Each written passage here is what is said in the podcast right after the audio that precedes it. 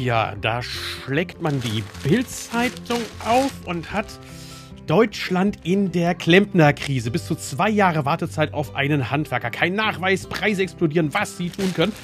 Und wenn ich dann auf die Seite 7 hier umschlage, riesengroßer Artikel, Handwerker-Notstand. Hier erklären Klempner und Co., weshalb man so lange auf sie warten muss. Handwerksberufe werden nicht mehr geschätzt, steht da.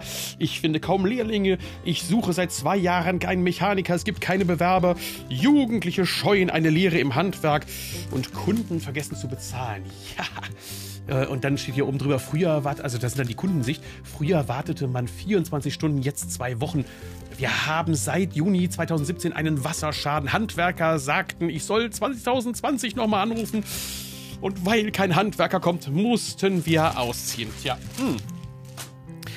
Was will uns das, die Bild-Zeitung, eigentlich mit diesen ganzen Headlines sagen? Und am Samstag ist auch nochmal eine Ausgabe rausgekommen, äh, weshalb es so wahnsinnig unattraktiv ist, im Handwerk zu arbeiten. Ganz ehrlich, es ist natürlich die Bild-Zeitung. Okay, aber sie hat halt Reichweite. Und diese Reichweite, wozu führt die eigentlich?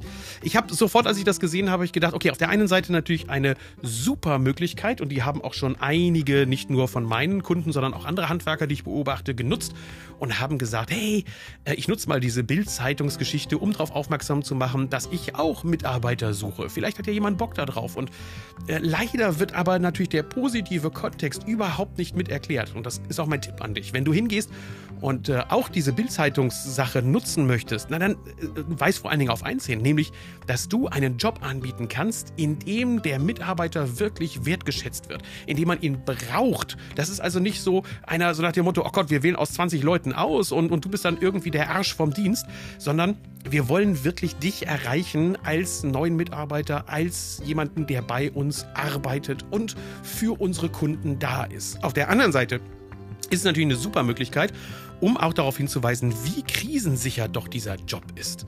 Denn dieser Notstand von Fachkräften, wie er da herbeigerufen wird, und ja auch, er ist ja auch so wirklich da, ähm, der ist, sichert dir natürlich auf Jahre hin deinen Job. Und wenn du dich darin weiterentwickelst, also vom Gesellen zum Meistertechniker oder auch Ingenieur dich weiterentwickelst mit einem Studium, dann hast du natürlich die besten Voraussetzungen, um lange, lange, lange Zeit deines Lebens einen wirklich tollen Job zu machen. Und das sollte man den jungen Menschen auch erzählen. Auf der anderen Seite hat dieser ganze Beitrag in der Bildzeitung für mich aber auch einen extrem schalen Nebengeschmack, denn ich habe Angst.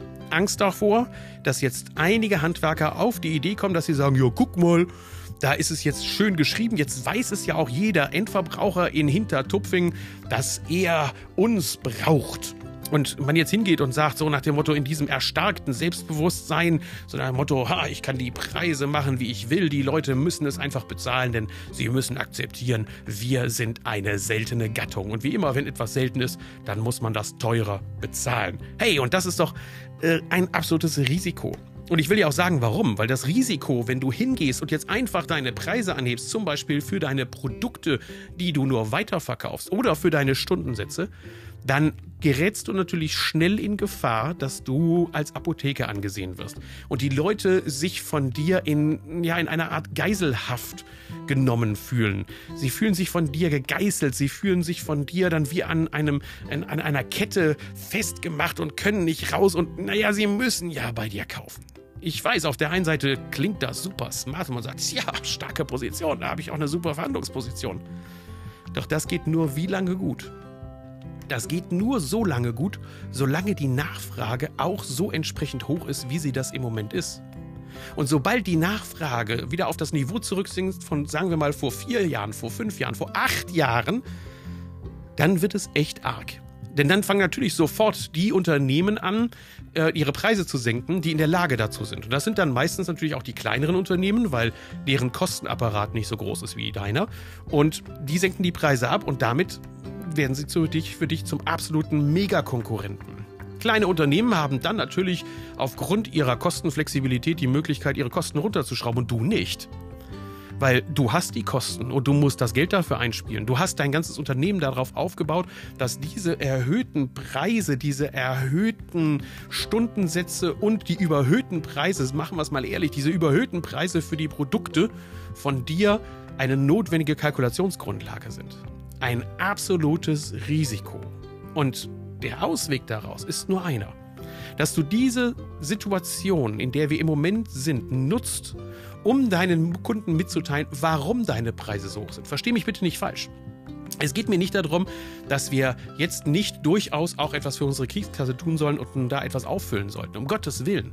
Es geht jetzt darum, dass wir anfangen, auch den Kunden zu erklären, wofür nehmen wir eigentlich das Geld. Und wir vielleicht eine neue Kultur auch schaffen können, in der Endverbraucher verstehen, was für Leistungen sie von dir als Handwerksunternehmer bekommen und wofür sie bezahlen.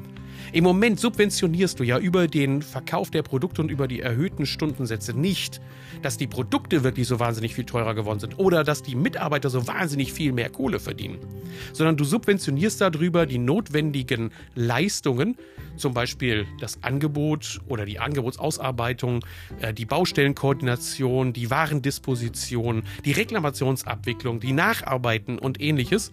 Und hast das alles in so einer Gesamtkalkulation in die Produktpreise und in die Preise von den Stundensätzen eingerechnet. Und das ist genau das Risiko. Du solltest lieber jetzt anfangen, den Kunden zu erklären, dass du Leistungen für ihn erbringst und dass er diese Leistungen auch bezahlen soll. Also zum Beispiel, dass das Aufmaßtermin, äh, der, der, erste Termin bei ihm vor Ort zur, zur äh, Vorbereitung der Angebotserstellung, dass dieser Termin durchaus Geld wert ist. Ich sage nicht unbedingt, dass du ihn jetzt abrechnen sollst. Hey, ist okay. Fang mal in der ersten Stufe erstmal an, dass du wenigstens dem Kunden erklärst, dass du diese Leistungen erbringst und wie hoch diese Leistungen sind. Zum Beispiel für ein Aufmaß fallen gerne mal drei, vier, fünf Stunden an. Und das sind nun mal Meisterstundensätze, das sind Unternehmerstundensätze und da ist durchaus akzeptiert, dass das 90 Euro pro Stunde sind. Und genau das müssen wir den Kunden im Moment erklären. Geh hin und erkläre den Kunden, dass du für ihn Leistungen erbringst und dass diese Leistungen im Moment vielleicht in den Produktpreisen mit eingeschlossen sind und dass die auch in den Stundensätzen deiner Monteure mit eingearbeitet sind. Das ist nur eine kurze Phase, weil dann wirst du merken, dass dieser Erklärungsansatz irgendwie schal ist und, und auch irgendwie dumm ist. Warum sollte man nicht dem Kunden dann tatsächlich erklären, hey, ich brauche für die Angebotsausarbeitung zwei Stunden und für die zwei Stunden ähm, muss ich dir auch Geld abnehmen. Und das ist dann die Phase 2, in die du übergehst. Aber dazu in meinen Seminaren und auch in den anderen Podcasts, die du zum Beispiel auf handwerk.live slash podcast oder handwerk.live und dann einfach mal auf Podcast draufdrücken, äh, finden wirst. Da habe ich ganze Artikel und ganze Vorträge, auch Impulsvorträge, in denen ich genau erkläre, wie das Ganze funktioniert, wie du deine Artikel in deiner EDV hinterlegen solltest oder das auch einarbeiten kannst.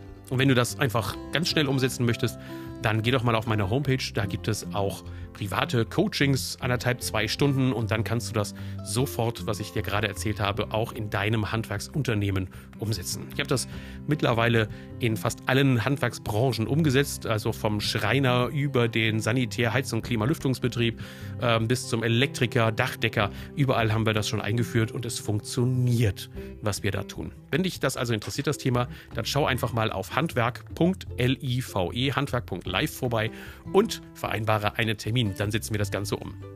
Ich wünsche dir jetzt noch eine fröhliche Restwoche und ich bin mal gespannt, ob ich dieses Anchor-Format hier, also dieses mal ebenso einen aktuellen Rant rauslassen, so eine aktuelle äh, Sache rauslasse, in Zukunft vielleicht aufrechterhalte.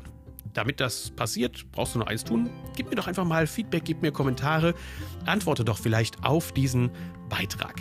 Ich freue mich. Bis dahin, tschüss, dein Thorsten.